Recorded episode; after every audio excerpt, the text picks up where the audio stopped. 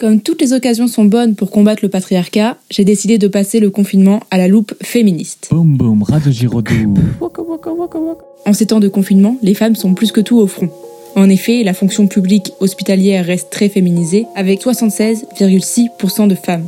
De plus, le confinement oblige la proximité familiale, notamment pour les femmes ayant un compagnon violent. Leur quotidien devient alors invivable et d'autant plus un enfer. Le travail étant absent, et les sorties réglementées, elles n'ont plus aucun échappatoire. Il y a bien des dispositifs qui ont été mis en place, mais leur efficacité n'est toujours pas prouvée. Néanmoins, les hommes sont, pour la plupart, eux aussi enfermés chez eux. Les voilà alors confrontés à la réalité des tâches domestiques, pour ceux qui n'avaient toujours pas adopté le partage des tâches. La charge mentale des femmes ne peut alors que leur sauter aux yeux, pourvu que ce confinement rime avec prise de conscience masculine. Maintenant, passons à une rubrique plus légère. Si nous ne sortons plus, le regard extérieur n'est alors plus un poids. Nous pouvons sans pression enfin disposer de nos corps comme nous le souhaitons, sans craindre des regards parfois archaïques. Il est temps d'arrêter toute pratique que certaines jugent barbare, ou alors, pour d'autres, de s'adonner à des make-up audacieux.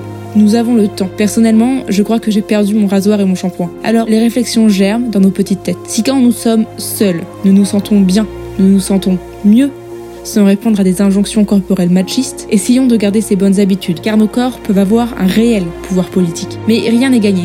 Ce n'est pas si simple. Le virus tue, oui, mais le sexisme, lui, a préparé son gel hydroalcoolique. À défaut de ne pas éliminer des siècles de domination, la pandémie nous ouvre des pistes de réflexion. C'est la fin de ma chronique confinée. À très vite. Boum boum, Giraudoux.